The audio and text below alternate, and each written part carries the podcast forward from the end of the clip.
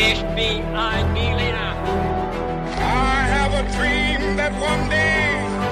Wollen wir den totalen Krieg? Niemand hat die Absicht, eine Mauer zu errichten.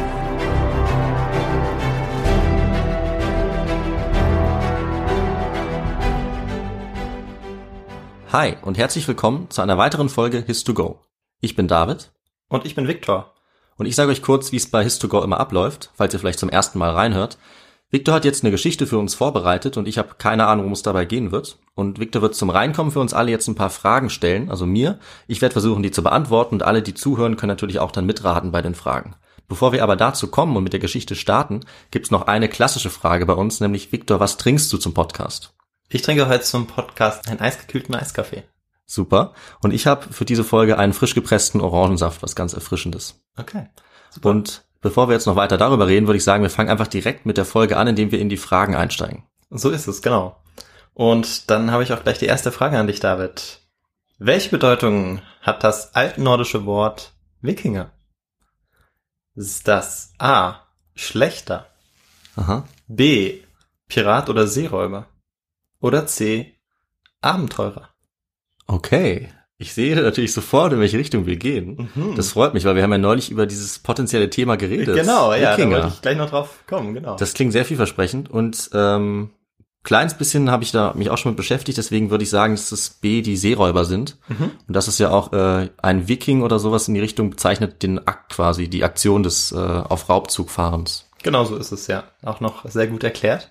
Deshalb lösen wir das in diesem Fall schon auf. Mhm. Im Normalfall wird es ja auch erst in der Geschichte aufgelöst. Aber mal schauen, ob du dann auch die nächste Frage beantworten kannst. Genau. Ich glaube nämlich, vielleicht kannst du die auch beantworten. Okay. Wie kam Erik Thorvaldsson, Erik der Rote, zu seinem Beinamen? War das A. aufgrund seines roten Haupt- und Barthaares? B. weil er einen roten Schild trug? Oder C. weil Blut an seinen Händen klebte? Hm, nee, das weiß ich nicht, muss ich sagen. Mhm. Das sind eigentlich alles ganz gute. Also das mit den Haaren wäre irgendwie so ein Klassiker. Mhm. Ähm, ich weiß aber auch, dass irgendein so ein bekannter Wikinger ähm, mal verbannt wurde. Bestimmt, weil er irgendwas Blutiges gemacht hat. Aber meistens liegt es doch an den Haaren. Also ich würde schon mal auf die Haare tippen jetzt. Okay. Du gehst auf A. Ja. Sehr gut. Und die letzte Frage, die eine Schätzfrage ist. In welchem Jahr wurden im Nordosten Kanadas Überreste einer Wikingersiedlung gefunden? Ein Tipp. Der archäologische Fund gelang im 20. Jahrhundert. Das hätte ich, glaube ich, sogar gewusst. Okay. Ähm, ich habe davon gehört, Neufundland ist, glaube ich, die Region, um die Genau. es geht. Aber die Zeit, boah, das weiß ich nicht so genau. Ich würde mal sagen, in der zweiten Hälfte des äh, 20. Jahrhunderts. Ich sage mal, also ich muss, ich muss raten. Sagen wir mal 1976. Okay, alles klar. 1976 ist gar Mhm. nicht so weit weg, das kann ich schon mal verraten. Immerhin.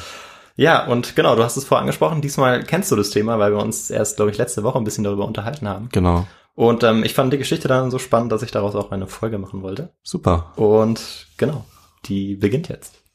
Es geht also um diese Expedition oder besser gesagt um mehrere Expeditionen der Wikinger auf den amerikanischen Kontinent. Zwei isländische Sagas aus dem 13. Jahrhundert berichten uns darüber und zwar ziemlich detailliert.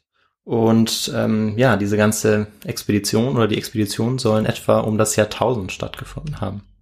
Zum Einstieg werde ich einen kurzen Abschnitt aus einer der beiden Sagas, die Grönländiger Saga, die Saga über die Grönländer, Mhm. vorlesen. Sie kamen zu einer Insel, die nördlich des Landes lag, und gingen dort hinauf und sahen sich bei gutem Wetter um. Sie fanden da Tau auf dem Gras und berührten da als erstes mit den Händen den Tau und führten sie zum Mund und dachten, noch nie etwas Süßeres gekostet zu haben. Sodann gingen sie zu ihrem Schiff und segelten in den Sund hinein, der sich zwischen der Insel und der Landzunge erstreckte, die im Norden vom Land kam, und steuerten westlich des Kaps vorbei. Dort war es bei Ebbe sehr leicht und ihr Schiff lag da auf und das Meer war nur weit vom Schiff entfernt zu sehen. Sie waren aber so neugierig drauf, an Land zu kommen, dass sie nicht warten wollten, bis die Flut wieder das Schiff hob, sondern rannten zum Land, dort wo ein Fluss aus einem See floss.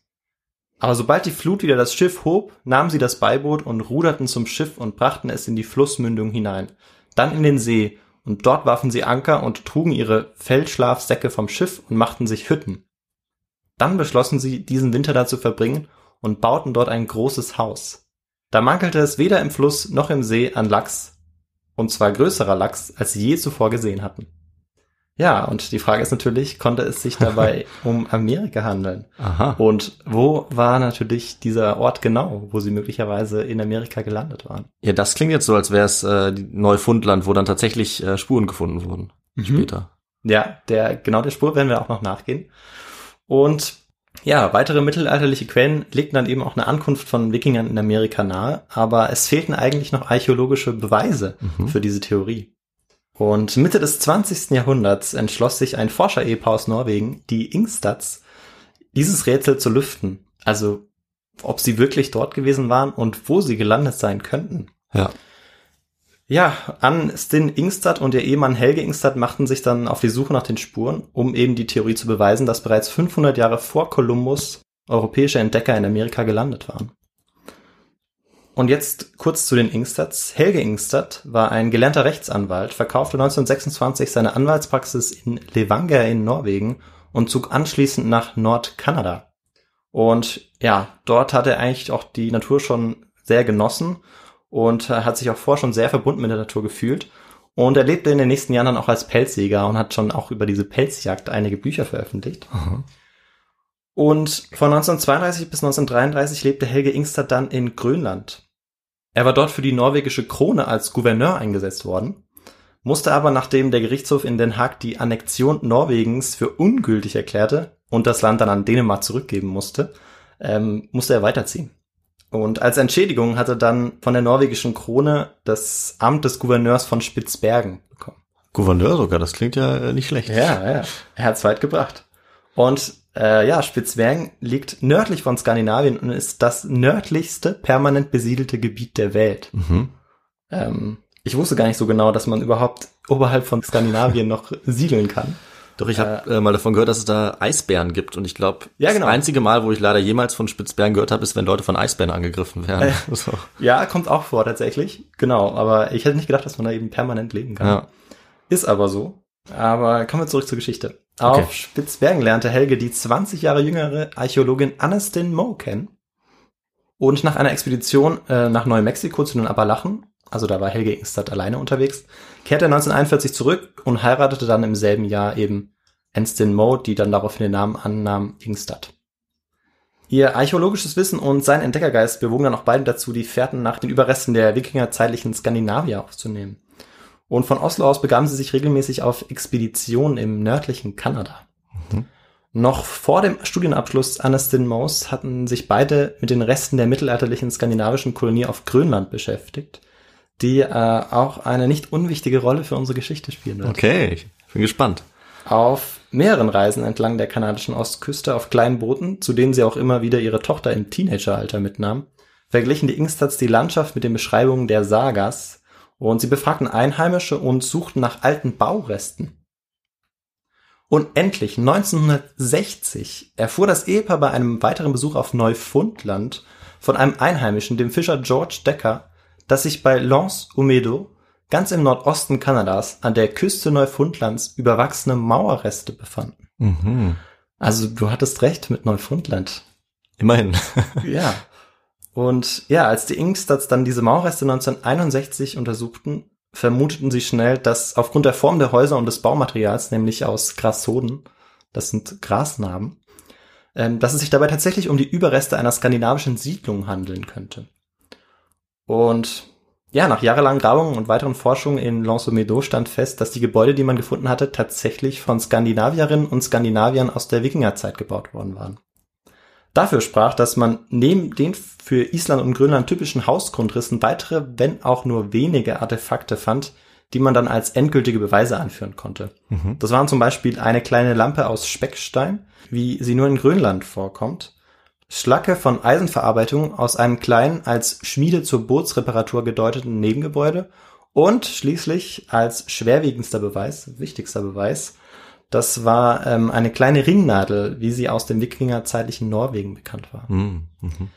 Und ja, das war dann sozusagen der materielle Beweis für die schriftlichen Überlieferungen und der schien jetzt gefunden und zeigte, dass die Wikinger 500 Jahre früher in Amerika gelandet waren als Kolumbus. Mhm. Jetzt ist natürlich die Frage, wie war es ihnen gelungen und was machten sie überhaupt dort? Und mit Hilfe der beiden wichtigsten Sagen zur Amerika-Expedition, die Grönländinger Saga, die Saga von den Grönländern, und Eiriks Saga Rauoa, die Saga von Erik dem Roten, werden wir herausfinden, wie es die Wikinger nach Amerika schafften und was sie überhaupt dazu bewog, einen neuen Kontinent aufzusuchen. Aber bevor wir dazu kommen, David, müssen wir erstmal wissen, wer die Wikinger überhaupt waren und woher sie kamen. Absolut. Und was brauchen wir dafür? Wir brauchen dringend etwas historischen Kontext für die Folge. So ist es. Wir brauchen den historischen Kontext. Ja, der Beginn der Wikingerzeit wird häufig auf das Jahr 793 datiert, als diese angeblich völlig überraschend von Skandinavien aus ein Inselkloster an der englischen Nordostküste Mhm. Northumbria überfielen. Weiß nicht, ob ich es richtig ausgesprochen habe. Äh, wahrscheinlich würde man Northumbria sagen auf Englisch, Ja. aber ich, auf Deutsch keine Ahnung. Nee, aber ist doch gut, dass du das nochmal äh, richtig aussprechen konntest. Ich denke. Ähm, England war zu diesem Zeitpunkt in mehrere Reiche unterteilt und kein geeintes Königreich. Und dieses äh, Northumbria, das war eben der ja nordöstliche Teil von England, ähm, südöstlich von Schottland. Mhm. Genau. Ja, und ähm, es war so, dass man nicht genau eigentlich sagen kann, wann diese Einfälle begonnen haben. Also es ist gut möglich, dass es bereits vorher eben begonnen hat mit diesen Einfällen. Aber man, man kann es nicht genau sagen und deshalb nimmt man eben dieses Jahr 793, weil wir darüber eben auch Quellen haben. Ist das das Kloster Lindisfarne, Ja. was da angegriffen wurde? Richtig, okay. genau. Ja. ja, das ist ja auch ganz schön bekannt, dieser, dieser Angriff. Genau, der ist sozusagen dieser Startpunkt für dann Ja. die Expedition der Wikinger, die dann die Landkarte in ganz Europa dann auch verändern. Absolut, ja. stimmt. Und wir werden darüber nur kurz sprechen können, aber das ist eigentlich auch ganz spannend, was da Mhm. alles passiert, ähm, wenn dann die Wikinger sich dazu entschließen, eben diese Raubzüge zu beginnen. Ja, Und das ist eben dieser Startpunkt. Ja, und für die Angelsachsen waren die Wikinger die Natur des Bösen, denn äh, ja, bei ihren ersten Einbrüchen zeigten die Wikinger keinerlei Respekt vor christlichen Traditionen. Ähm, die kannten diese Religion nicht Mhm. und ähm, hatten natürlich dann auch keinen Grund davor, Angst zu haben oder Respekt zu zeigen, sondern die nutzen das eher aus, Ja. weil ähm, man ja in, in, einem, in christlicher Tradition eigentlich in Kirchen auch friedlich sich verhalten sollte und auch Priestern gegenüber eigentlich sich friedlich verhalten sollte und ähm, ja auch Schenkungen machen konnte an Klöster. mhm. Und das war den Wikinger irgendwann bewusst, als sie die ersten Raubzüge begonnen haben, weil sie da ganz schön Beute machen konnten und gemerkt haben, dass sie relativ einfach dran kommen, weil die Priester zumindest äh, dort in diesen Gebieten ähm, nicht unbedingt kampferprobt waren Mhm. und die Kirchen auch nicht besonders gut geschützt waren. Ja, und sie töteten Priester, brandschatzten Kloster und entweihten dann auch liturgische Geräte. Das war für sie dann auch, ähm, ja, nichts Außergewöhnliches oder Ungewöhnliches. Und sie kamen zunächst wahrscheinlich aus Fjorden ähm, bei Norwegen und Dänemark und später auch ähm, aus Schweden und Finnland, also aus ganz Skandinavien. Und genau, da brachen dann eben die Piraten oder Seeräuber auf. Und da hatten wir jetzt eigentlich die, die Auflösung gehabt, dass es eben Piraten sind, dass eben das Wort Viking eben sowas wie auf See gehen und äh, Raubzüge dann durchführen, dass es Mhm. eigentlich das bedeutet. Und das hattest du uns ja schon gesagt. Ja, Und so ist das auch. Und genau, das Wick, das spricht dann auf die Bucht an und äh, verweist eben darauf, dass diese Männer und die Frauen aus der Bucht kamen. okay.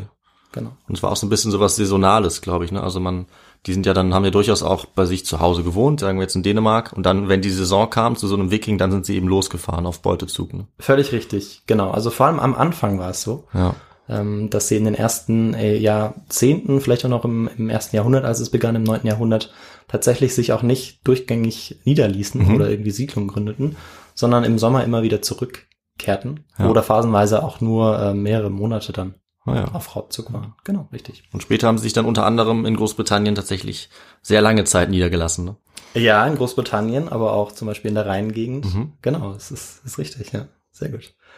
Und ja, jetzt ist es so, dass die Skandinavier nicht plötzlich alle zu Wikinger wurden. Das ist auch nochmal ganz wichtig, Mhm. das zu sagen.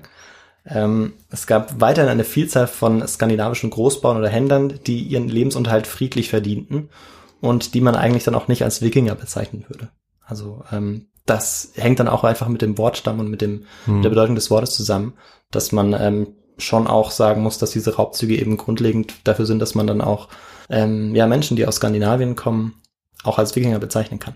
Ja. Aber eben nicht alle Skandinavier zu dieser Zeit. Richtig. Genau, es gab eigentlich diese, diese beiden Bevölkerungsgruppen, Aber man kann die natürlich auch nicht so leicht voneinander trennen, weil ähm, es natürlich so war, dass äh, einige auch Nebenerwerbsräuber waren, kann man sagen. Okay. Weil äh, ja, wenn die Viehwirtschaft äh, genug abwarf oder ähm, man mit dem Handel ja, sich selbst gut genug versorgen konnte und die Familie, dann war man ja nicht unbedingt auf Raubzüge angewiesen. Ja, klar. Aber wenn das nicht der Fall ist oder ähm, wenn man einfach gehört hatte von von der Nachbarin oder vom Nachbar, was auf dem letzten Raubzug alles ähm, ja, Ja. ergattert werden konnte, dann war man natürlich dabei und machte Mhm. mit, so dass es auch ähm, so ein bisschen ambivalent ist, ähm, wer jetzt unter diesem Begriff eben Wikinger zu verstehen ist. Aber sobald sich eigentlich jemand äh, auf Raubzug begab, kann er als Wikinger betitelt werden. Ja.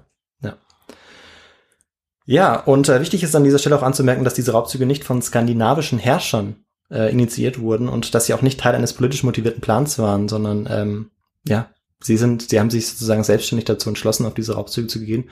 Meistens, weil ihnen irgendwie von eben Nachbarinnen oder Nachbarn ähm, empfohlen wurde, da mitzukommen oder weil sie selbst schon erlebt hatten, weil sie es den Generationen weitergegeben haben. Ähm, genau. Ja, und jetzt kommen wir so ein bisschen zur Expansion der Wikinger, die wir noch ganz kurz nachzeichnen. Nachdem die Wikinger zunächst in England einfielen, ähm, sollten sie aber halt auch in Irland landen. Und ähm, dabei muss man sich das so vorstellen, dass sie tagsüber immer an der Küste entlang fuhren und abends am Ufer anlegten, weil sie dann so eine Feuerstelle machten. Und das war natürlich auf dem Schiff ein bisschen gefährlich, Mhm. weil die bestanden aus Holz. Stimmt. Ja. Und äh, genau, feste Stützpunkte oder Siedlungen wurden nicht gegründet. Ähm, davon hatten wir es vorher eben. Das hattest Mhm. du schon erwähnt. Und Anfang des 9. Jahrhunderts, nach dem Tode Karls des Großen im Jahr 814, fielen die Wikinger dann auch in das Frankenreich ein. Und Mitte des 9. Jahrhunderts begannen dann auch die ersten Überfälle an den Städten entlang des Rheins. Und bis dahin waren die Wikinger jeden Sommer mit ihrer Beute nach Skandinavien zurückgekehrt, nachdem sie eben im, in England, in Irland oder im Frankenreich eingefallen waren. Mhm. Und das änderte sich aber so langsam, so um 900 dann auch. Und in England und der Bretagne und an den Flussinseln des Rheins ließen sich Wikinger jetzt nieder und bauten Lager und Stützpunkte. Und ähm, das war natürlich auch logistisch ein Vorteil, weil sie von dort aus dann auch ihre Raubzüge durchführen konnten. Und 845 und 885 auch belagerte man sogar Paris und erst nachdem der fränkische Kaiser Karl III. eingewilligt hatte, Tribut zu zahlen, zog man dann nach einer einjährigen Belagerung ab. Mhm. Das war die Belagerung 845. Also man sieht, wie weit sie gekommen sind Ja. und ähm, dass sie selbst Königshöfe zum Einsturz brachten. Ähm, ja, später dann auch in England äh, bei einer ganz berühmten Schlacht, auf die ich jetzt aber nicht eingehen werde. Ja. Und Ende des 9. Jahrhunderts gründete man ein wikingisches Königreich in Irland namens Dublin. Ah. Also erst eine Stadt und das wurde dann so ein, so ein Mhm. kleines eigenes Königreich. Da war aber vorher auch schon eine Stadt. Das heißt, die haben die da nicht Ah. ganz neu gegründet. Okay, gut. Und im tiefchristlichen Irland nahmen dann auch immer mehr skandinavische Auswanderer den christlichen Glauben an. Und äh, auch in Schottland war das der Fall. Ziemlich früh schon.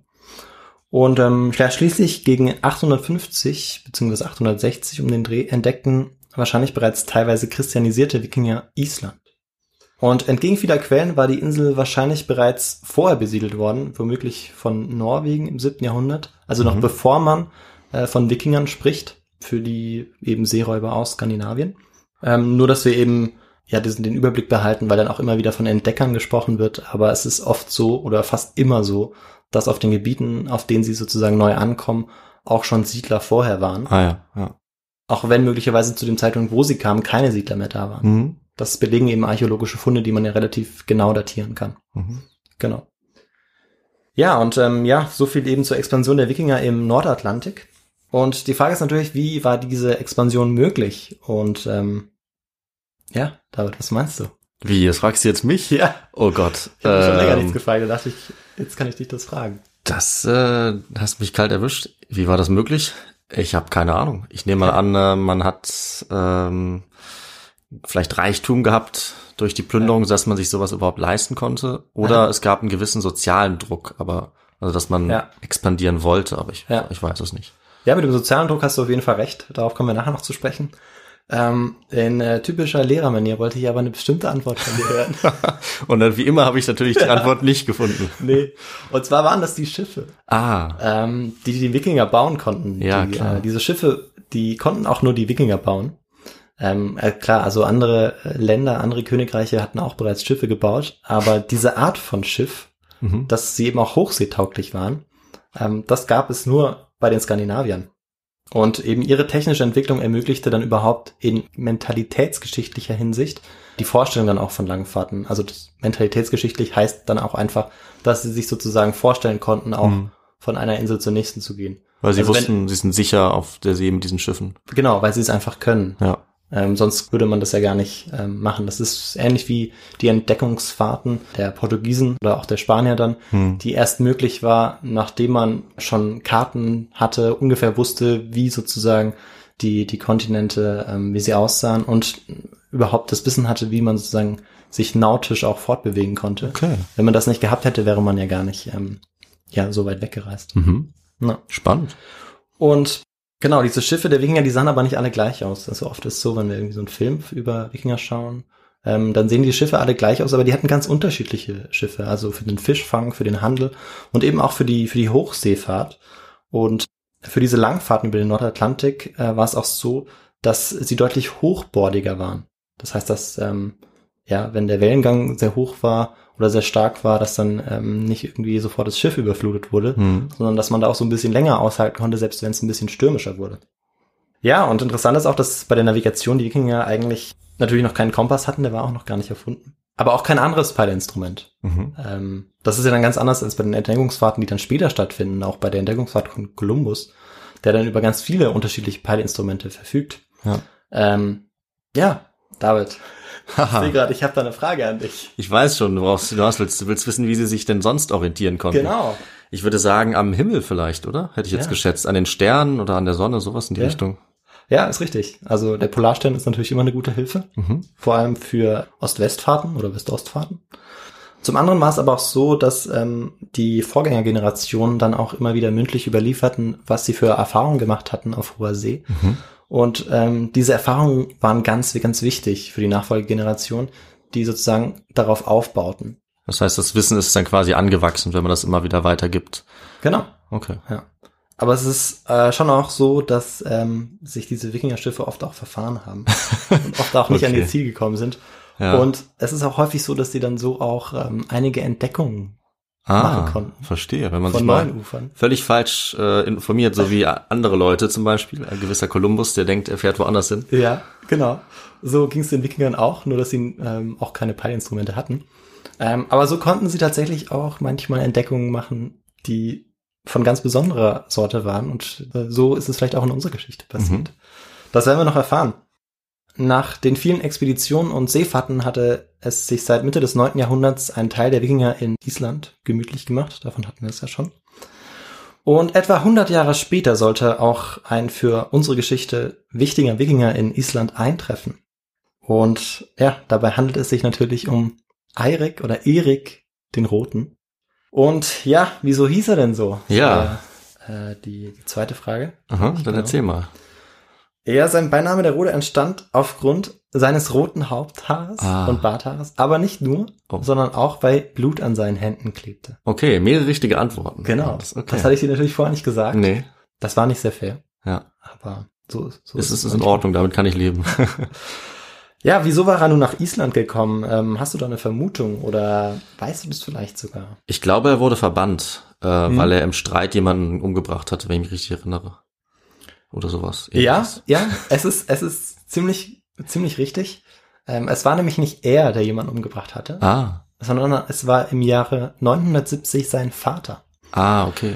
Und ähm, ja, die ganze Familie musste dann aus Norwegen fliehen und ja, sie flohen dann auch nach Island und äh, dort machte aber die Familie Thorvaldsson dann wieder von sich reden, weil äh, zwölf Jahre später dann auch der Sohn, in dem Fall hattest du recht, Oh, also auch Erik selbst sich eben so ungehobelt wie der Vater verhielt und äh, einen Mord beging. ungehobelt nennst du das? Also er wurde, okay, er wurde zum Mörder. Okay. Ja, also es war eigentlich eine Vergeltungsaktion für die Tötung seiner Sklaven. Ähm, Okay. Der Nachbar hatte beauftragt, ähm, seine Sklaven zu töten, weil die sich irgendwie in einem Streit befanden. Okay. Und ähm, ja, das fand Erik dann nicht so gut. Und er hat dann äh, die Mörder dann umgebracht. Und genau, es war jetzt also zwölf Jahre später. Also wir sind jetzt im Jahre 982. Und er wurde dann verbannt. Also diesmal Erik, nicht Mhm. sein Vater. Die zweite Verbannung im, Genau. in der zweiten zweite Generation. Verbannung. Diesmal unser Protagonist. Und ähm, der wurde für drei Jahre verbannt. Und zwar vom Alting aus Island.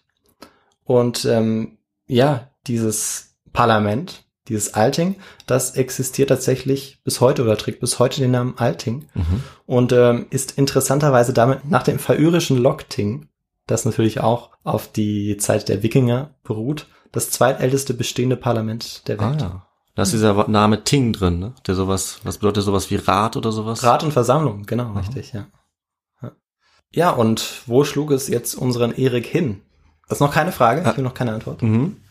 Ähm, ich verrate es noch nicht und du auch nicht, weil ich glaube, du weißt es. Vielleicht. Und das war auf jeden Fall eine große Insel.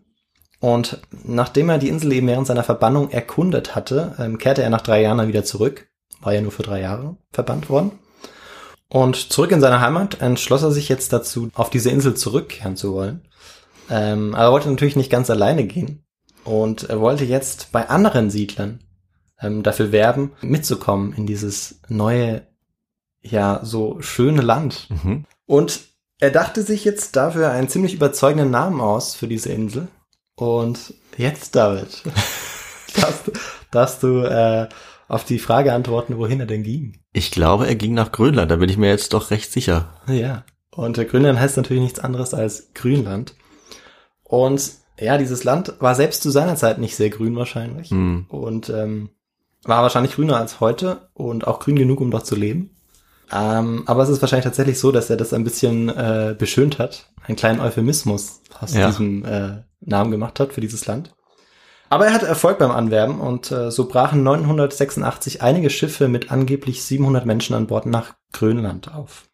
Und in der Grönländiger Saga heißt es dazu, so sagen weise Männer, dass in demselben Sommer, als Erik der Rote ausfuhr, um Grönland zu besiedeln, 25 Schiffe aus dem Breidafjord und Borgejfjord ausliefen, aber nur 14 dort ankamen. Hm. Einige trieb es zurück, aber einige scheiterten.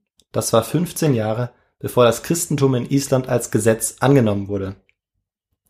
Der letzte Satz war ein kleiner Spoiler. Mhm. Äh, genau um das Jahrtausend äh, ist es so, dass ähm, der Christentum nach Island kommt und wir werden auch noch sehen, wie.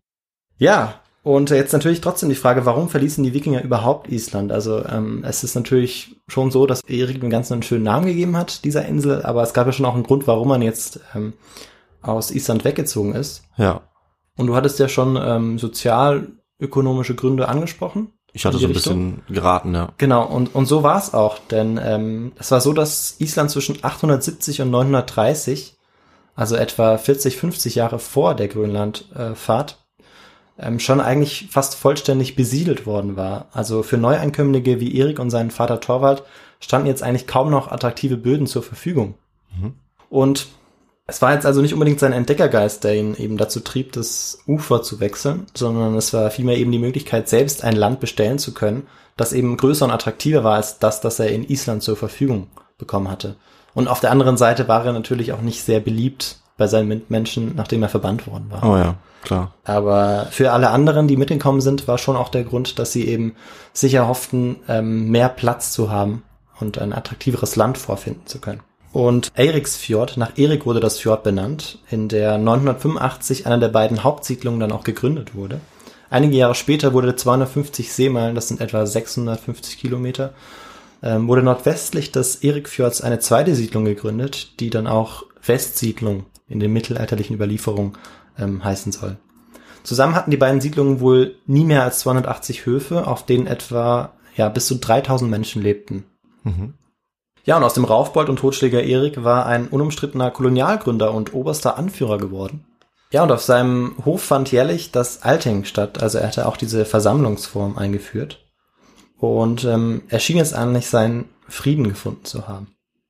Ja, jetzt war es aber so, dass Grönland ähm, ja schon auch damals nicht ganz so attraktiv war und ähm, vor allem ein ganz wichtiger Rohstoff fehlte. Ähm, da kannst du dir vorstellen, welcher Rohstoff das gewesen sein könnte. Äh, ich, ich war noch nie äh, auf Grönland Ja. oder in Grönland, deswegen bin ich mir nicht ganz sicher. Aber ich weiß nicht, ist es da kahl? Also vielleicht gibt es nicht genug Bäume für die Schiffe? Genau, also es äh, fehlte vor allem Holz. Ja. Und das war für den Schiffbau und damit eigentlich den Lebensunterhalt, weil man ja damit Ja. nicht nur Raubzüge plante, sondern auch Fischen ging zum Beispiel oder Handel trieb, ähm, natürlich überlebenswichtig. Und ähm, ja, dieser Rohstoff wurde schmerzlich vermisst. Ähm, aber nebenbei natürlich auch Weiden für das Vieh oder ähm, auch vitaminreiche Früchte. Mhm. Es gab also ähm, viele Gründe, um äh, sich mit dieser Expedition, mit dieser ersten Expedition nach Grönland nicht zufrieden zu geben. Und anhand von Ausschnitten aus der Saga von Erik dem Roten und der Saga von den Grönländern, die beide jeweils im 13. Jahrhundert in Island entstanden sind, erzähle ich jetzt den nächsten Teil der Geschichte weiter. Mhm. Ähm, es ist wahrscheinlich so eine Mischung aus äh, Mythos und ähm, Realität, aber es sind tatsächlich auch leider die einzigen Zeugnisse, die wir zu dieser Expedition haben.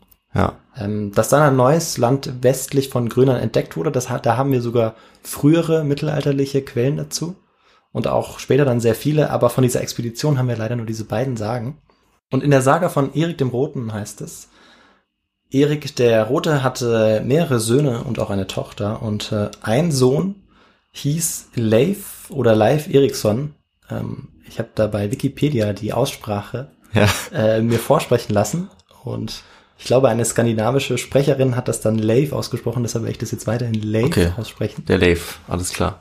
Genau, aber ähm, ich glaube, Live ist auch relativ gängig, aber Mhm. nur, dass, dass wir das klarstellen. Ja, alles gut. Ähm, ja, weil viele andere Namen spreche ich vielleicht falsch aus, aber diesen Namen wollte ich auf jeden Fall richtig ausgesprochen Okay. haben.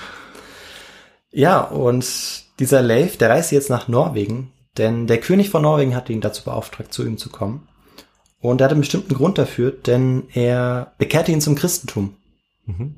Und Leif kehrt jetzt in seine Heimat nach Grönland zurück, mit dem Auftrag auch, ähm, die ganze Bevölkerung Grönlands zum Christentum zu bekehren. Und ich lese jetzt ganz kurz aus der Saga vor. Leif stach in See, war lange draußen und traf schließlich solche Länder, von denen er vorher keine Ahnung hatte. Dort waren wilde Weizenäcker und Weinreben wuchsen da. Dort gab es die Bäume, die Ahorn heißen, und sie nahmen von all dem Proben mit. Manche Bäume waren so groß, dass man sie zum Hausbau verwenden konnte. Leif fand dann Menschen in einem Schiffswrack und nahm sie mit nach Hause. Darin, wie in anderen Dingen, zeigte er Großherzigkeit und Tapferkeit, als er als Christ ins Land kam, und er wurde deswegen fortan Leif der Glückliche genannt. So kam er dann auch zu seinem Beinamen der Glückliche, Mhm. der ähm, ihn dann auch in den Sagen und in der Geschichtsschreibung verfolgen sollte. Ja, und nach dieser Sage kam er eben vom Kurs ab und wurde nach Süden abgetrieben, wo er auf ein Land eben mit wildem Weizen und Weinreben stieß. Und dieses Land war natürlich Amerika, beziehungsweise wahrscheinlich Neufundland. Er entdeckte also eher zufällig Amerika und scheint es auch nach der, nach dieser Quelle eigentlich gar nicht betreten zu haben. Und ja, im Anschluss daran kehrte er dann auch zurück nach Grönland und äh, bekehrte alle Kolonisten, außer einen. Kannst du dir vorstellen, wer das war? Sein Vater wahrscheinlich. Genau, sein Vater. Okay. Erik der Rote wollte den altnordischen Göttern nicht abschwören. Und Leif hatte zwei Brüder und äh, eine Schwester und einer seiner Brüder Thorstein versuchte äh, nach seiner Expedition daraufhin mit seiner Frau das Land zu entdecken und ähm, nahm auch seinen Vater Erik mit auf die Expedition. Ähm, Leif ist da gar nicht dabei gewesen. Und äh, sie werden dann Richtung Süden abgetrieben und landen dann sogar in Sichtweite Irlands. Also die, ähm, Oh. der, die sind völlig daneben. Das ist die falsche Richtung, ja. Und ja, sie finden das neue Land auch nicht und kehren dann zurück nach Grönland. Und in der Folge kommen dann zwei größere Schiffe mit äh, weiteren Menschen nach Grönland. Leider lösen diese Neukolonisten auch eine Epidemie aus, Oh. ähm, an der Erik und auch sein Sohn und ähm, ja, der Bruder Leifs eben Thorstein sterben sollten. Oh, okay. Und Thorsteins Witwe heiratet dann einer dieser neu in Grönland angekommenen Isländer. Und die Geschichte berichtet dann, dass eine weitere Expedition mit den beiden großen Schiffen folgte, die ja nach Grönland gekommen war, diese Mhm. beiden großen Schiffe, an der auch Leifs dritter Bruder und dann auch die Schwester Freydis teilnahmen. Und ähm, ja, sie machten sich da mit 160 Personen auf die Suche nach diesem Land.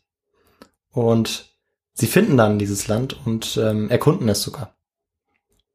Und die Grönländiger Saga erzählt eigentlich dieselbe Geschichte, nur etwas komplexer und mit ähm, beträchtlichen Abweichungen von der ersten Geschichte. Mhm. Deshalb macht es auch so schwierig, das dann äh, historisch nachzuvollziehen.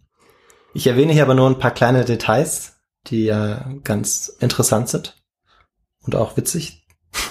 ähm, so soll bereits vorher ein Wikinger Bjarni Herjolfsson das Land im Westen von Grönland gesichtet haben. aber nicht betreten haben.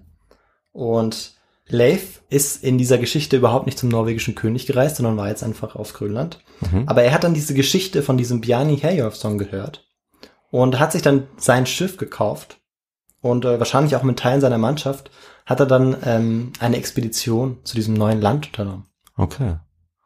Und mit äh, 30 oder 35 Mann Besatzung erkundete er dann ähm, das gesichtete Land, das von Herjolfsson gesichtete Land und ähm, betrat es dann auch. Ähm, dabei kam er an Helula-Land vorbei. Das nannte er so, weil es ähm, heißt übersetzt Flachsteinland. Also es gab viele flache Steine wahrscheinlich. Ja. Dann das Markland, ein Waldland, wo ähm, wahrscheinlich sehr viele Bäume waren. Und ähm, schließlich traf er auch auf das legendäre Finnland Mhm. mit V, wo er laut der Grönländer Saga dann auch an Land gegangen sein soll. Und eines Abends geschah dann dort auch wohl folgende lustige Anekdote. Deshalb hatte ich vorher noch äh, witzig hinzugefügt. Ja, ich dachte schon so, hm, wird's noch witzig? Ich lese jetzt kurz aus der äh, Saga der Grönländer vor. Eines Abends geschah es, dass ein Mann aus ihrer Gruppe verschwand, und das war ein Südmann, Deutscher, namens Türkir. Leif nahm das sehr schlecht auf, denn Türkir hatte viele Jahre bei seiner Familie gelebt und Leif liebte ihn schon als Kind sehr. Er sprach nun heftig auf seine Fahrtgenossen ein und machte sich mit zwölf anderen Männern auf, ihn zu suchen. Sie waren aber noch nicht weit vom Haus gekommen, da kam ihnen Türkir entgegen und sie freuten sich über ihn. Leif merkte bald, dass sein Ziehvater recht fröhlich war. Er hatte eine flache Stirn und unruhige Augen und ein unbedeutendes Gesicht, reingewachsen und äh, schwächlich, aber ein kunstfertiger Mann in allen möglichen Dingen. Da sprach Leif zu ihm, Wieso kommst du spät, Ziehvater, und weg von deinen Fahrtgenossen? Da redete er zuerst lange auf Deutsch, verdrehte die Augen und schnitt Grimassen, aber sie verstanden ihn nicht. Nach einer Zeit aber sagte er auf Nordisch, ich bin nicht viel weiter gegangen als ihr. Ich kann aber eine Neuigkeit erzählen. Ich habe Weinreben und Weinbeeren gefunden. Ist das wahr, mein Ziehvater? sprach Leif. Gewiss ist das wahr, antwortete er, weil wo ich geboren wurde, mangelt es weder an Weinreben noch an Weinbeeren. ah, verstehe. Und als der Frühling kam, bereiteten sie die Abreise vor und Leif gab dem Land den Namen nach seinen Eigenschaften und nannte es Finnland. Sodann segelten sie aufs Meer hinaus und hatten guten Fahrtwind, bis sie Grönland sahen und die gletscherbedeckten Berge. Ja, Okay. also äh, jetzt wissen wir, ähm, wieso äh, ja dieses Land so heißt. Ja. Und es ist natürlich die Frage, ob es tatsächlich auf ähm, das Weinland zurückzuführen ist. Okay. Und das war dann Nordamerika. Das war dann wahrscheinlich ähm, Neufundland. Okay. Aber das kann man leider nicht mit Garantie. Ja. Dazu komme ich am Schluss noch ganz kurz. Also wie man bei uns äh, hier in Süddeutschland manchmal sagt, Fino, sozusagen das äh, Winland oder Finnland. Ja, genau. Es Wortstamm. Ist, es ist, genau. Es ist, es ist ganz interessant, weil Wienland, man sagt, glaube ich, auch im Badischen Wien manchmal zu Wein. Also ich habe es, glaube ich, schon Ah, gehört. okay, okay. Mit langem I bedeutet tatsächlich Weinland. Aber Windland mit kurzem I ist altnordisch für Weideland. Ah. Und es ist wahrscheinlich so, dass die Siedler Grönlands von dem Weideland, Winland, beeindruckt gewesen äh, waren und sie deshalb dann auch ja diesem Land diesen Namen gegeben haben. Und Chronisten machten sich danach den Spaß, äh, das Ganze umzudeuten. Und ja, dieser eine davon, der machte sich eben dann auch einen ganz besonderen Spaß dabei, wie wir gesehen haben. Und in diesem Wienland konnte man das Ganze noch so ein bisschen mystifizieren, dass es eben diese wilden Weinbeeren äh, gab, von denen man so ein bisschen, ja, betrunken wurde. Und nicht zu vergessen den, äh, den Tau, den man genascht hat. Das fand ich auch ganz gut. Ja, Der süße Tau. genau. Und es ist tatsächlich so, dass man erst in den letzten Jahrzehnten eigentlich mit dieser Deutung von Wienland als Weinland gebrochen hat. Weil man lange Zeit dachte, dass es ja tatsächlich vielleicht davon kommen könnte und auch ein Hinweis darauf wäre, wo sich dieses Land befunden haben könnte. Ja, und ähm, wir kommen danach nochmal kurz darauf zu sprechen, was es denn mit diesem legendären äh, Winland auf sich hat Okay. und äh, wo wir, wo man das verorten kann. Ja, und das war eigentlich im Großen und Ganzen alles, was es, was ich jetzt noch zur Grönländer Saga ähm, Mhm. ja sagen wollte. Ja. Weil äh, es gibt natürlich noch wahnsinnig äh, viele Details, Mhm. über die man erzählen kann, aber die dann nicht mehr so viel auch mit der Expedition zu tun haben. Und auch in dieser Saga ist es so, dass dann die Nachkommen und äh, Erben dann auch von ähm, Erik dem Roten sich auf die Suche nach diesem Winland begeben und es zum Teil finden, zum Teil aber auch nicht. Und jetzt schauen wir, was wir ähm, aus diesen beiden Sagen, was wir da ähm, ja zusammenfassend festhalten können. Und es ist so, dass trotz der ungenauen Aussage in der Saga Erik des Roten, dass es doch sehr wahrscheinlich scheint, dass Leif Erikson der Glückliche etwa um das Jahrtausend als erster Europäer tatsächlich einen Fuß auf den amerikanischen Kontinent setzte. Mhm. Ähm, der Entdecker, also derjenige, der das Land als erstes erblickt hat, ist aber zumindest bei der Saga von den Grönländern Bjarni Herjolfsson. Das war 1986, also 14 Jahre vorher. Okay. Genau. Außerdem unterscheiden sich die Sagas auch rund um das Schicksal der Nachkommen, also Erik Söhn, Thorstein, Leif und Thorwald und ähm, ja auch seiner Tochter Freydis. Was aber noch wichtig ist, was man äh, ja auch noch zusammenfassend sagen kann, dass ähm, die Grönländiger, also diejenigen, die äh, in, auf Grönland siedelten, so hat man die dann genannt, genau, sie siedelten wahrscheinlich nur sehr wenige Jahre in Neufundland. Ähm, man kann nicht genau sagen, warum. Möglicherweise, weil sie von der indigenen Bevölkerung vertrieben wurden, weil ähm, sie vielleicht doch nicht so viel Nahrung gefunden haben, weil sie vielleicht vielleicht krank wurden und eben an Krankheiten gestorben sind. Auf jeden Fall ließen sie sich nicht dauerhaft nieder und ähm, blieben nur wenige Jahre dann noch dort. Mhm. Ja, und jetzt fragen wir uns äh, zum Schluss noch, wo lag eigentlich genau dieses äh, Binnenland? Und es gibt äh, unzählige mittelalterliche Quellen, die ja bereits aus dem frühen 12. Jahrhundert über diesen Ort Winland berichten und äh, versuchen diesen Ort auch immer anhand der Inselketten von Grönland aus zu orten weil es sind, da kommen mehrere Inseln mhm. im äh, Nordosten Kanadas zwischen Grönland und äh, dem Nordosten Kanadas. Und bei den Grönlandfahrten machten die mittelalterlichen Quellen typischerweise folgende Reihenfolge fest. Zuerst kam eben Grönland, dann Heluderland, dann das Markland und dann Winland. Okay. Und obwohl weitere Fahrten nach Amerika ausreichend belegt zu sein scheinen, also dass es dann auch immer wieder Fahrten geben haben muss, erfahren wir ja aus den Textquellen leider nicht genug, um genau zu sagen, wo der Sohn Leif Erikson dann tatsächlich Amerika betreten hat. Ja, und da eben bisher alle Versuche der Lokalisierung von Winland südlich der Siedlung in Lanceau-Medo gescheitert sind, scheint es eben nicht ausgeschlossen, dass sich die Wikinger tatsächlich, die Wikinger oder dann später Grönländiger, tatsächlich um das Jahrtausend genau dort ähm, niedergelassen haben. Mhm.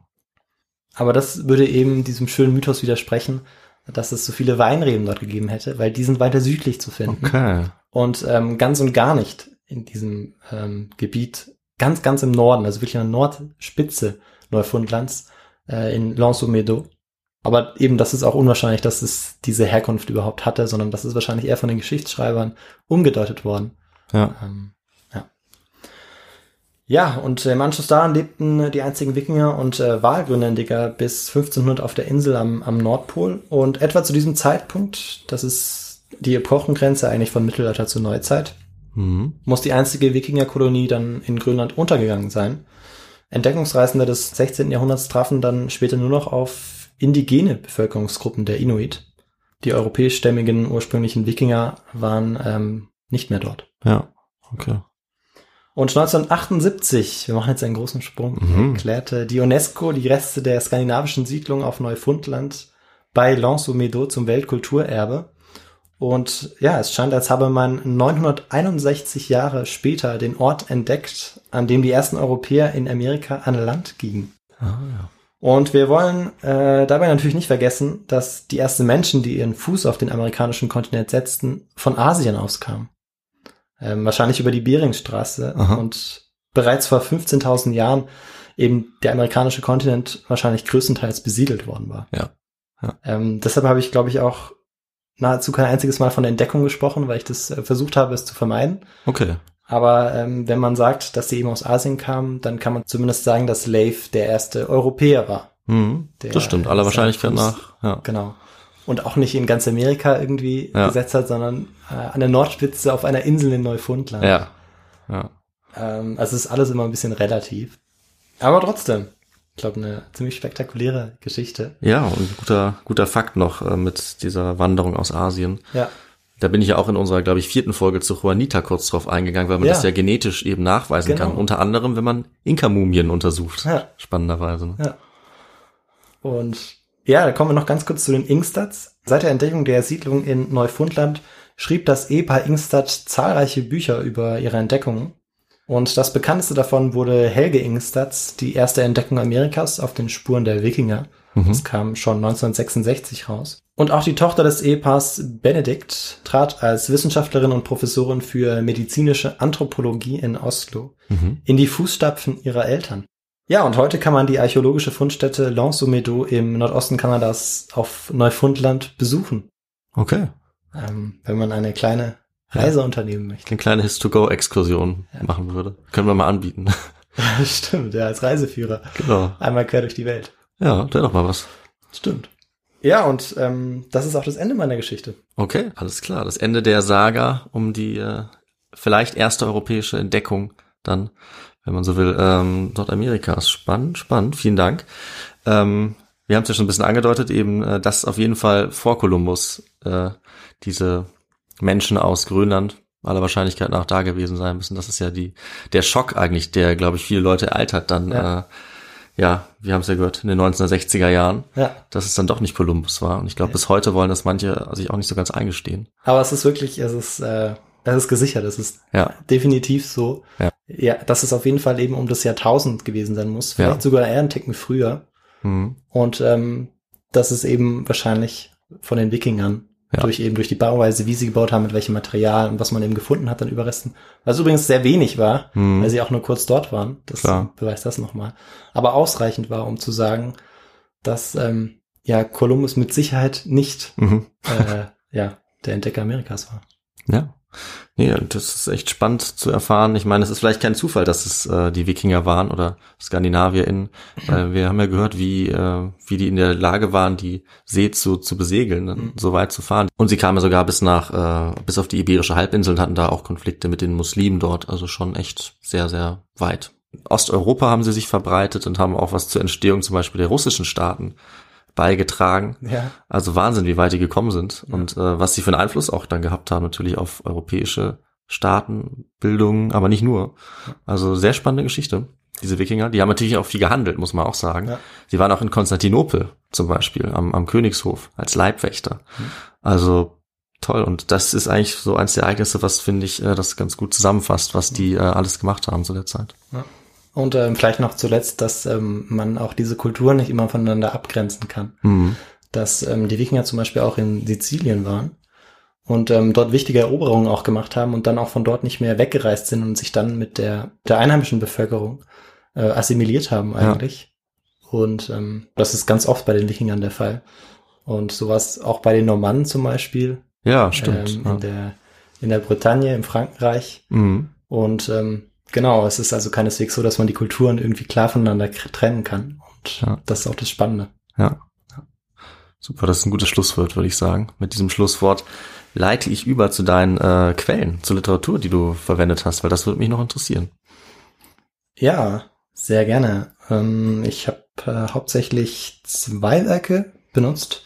Einmal von Simek Rudolf Winland, wie die Wikinger Amerika entdeckten. Mhm. Das hat er 2016 ähm, veröffentlicht. Das ähm, erzählt so ein bisschen die Geschichte nach, die ich eigentlich erzählt habe, mit äh, deutlich mehr Details und auch mit vielen ähm, Stellen, wo eben von den Quellen auch zitiert wird und man große Passagen hat, wo man wirklich direkt in diesen Mythos auch so eintauchen kann. Das Okay. ist wirklich ganz spannend. Dann gibt's von Ingstad Helge eben dieses Buch Die erste Entdeckung Amerikas, das übersetzt wurde von Karl und Kette Christiansen, das 1966 rauskam. Und dann gibt's natürlich diese, diese Sagas noch. Tatsächlich habe ich die ähm, selber gar nicht benutzt, weil ähm, eigentlich ausreichend Quellenmaterial in den anderen Werken war. Aber wer ähm, die Saga eben lesen möchte, die gibt es, glaube ich, vollständig tatsächlich nur auf Englisch, soweit ich weiß. Und ähm, heißt The Vinland Sagas, The Icelandic Sagas about the first documented voyages across the North Atlantic. Übersetzt und kommentiert von Keneva Kunz und Gisli Sigurdsson. Okay, ja, dann äh, kann man da mal reinschauen, Literatur. Und dann würde ich sagen, ich sage jetzt noch was äh, zu den Wegen, wie man uns noch erreichen kann oder wie man uns äh, Feedback geben kann, Tipps oder ja, vielleicht einfach ein bisschen uns motivieren kann. Zum Beispiel, indem man uns äh, Mail schreibt an unsere Feedback-Adresse, das ist feedback.histogo at gmail.com. Ihr könnt uns aber natürlich auch sehr gerne äh, auf Twitter oder auf Instagram erreichen, da heißen wir auch his2go äh, oder auch über unsere Website, da gibt es ein Kontaktformular, das ist his2go.de. Auf unserer Website könnt ihr äh, uns auch spenden, wenn ihr uns finanziell unterstützen könnt. Das geht über PayPal oder auch über unser eigenes Konto mittlerweile. Das hilft natürlich auch, ein bisschen die Technik zu finanzieren, die wir auch immer brauchen, oder Literatur. Und dann könnt ihr es natürlich überall abonnieren, wo ihr uns hört oder hören wollt. Also bei Spotify, ihr könnt uns bei Apple Podcasts auch bewerten. Das ist auch sehr praktisch für unsere Sichtbarkeit. Ja, und ich glaube, dann äh, habe ich eigentlich auch alle Wege und Möglichkeiten jetzt erwähnt. Und dann bleibt nichts mehr zu sagen, als äh, wir hoffen, die Folge hat euch gefallen und sagen dann bis zum nächsten Mal in zehn Tagen, wenn ich mir ein äh, Thema ausdenke und ich gucke mal, ob wir vielleicht von der See jetzt mal wieder wegkommen, weil die letzten zwei Folgen waren ja äh, eine sehr dramatische und eine etwas positivere äh, Seefahrtsgeschichte. Und ja, seid gespannt drauf und bis in zehn Tagen. Ciao. Tschüss.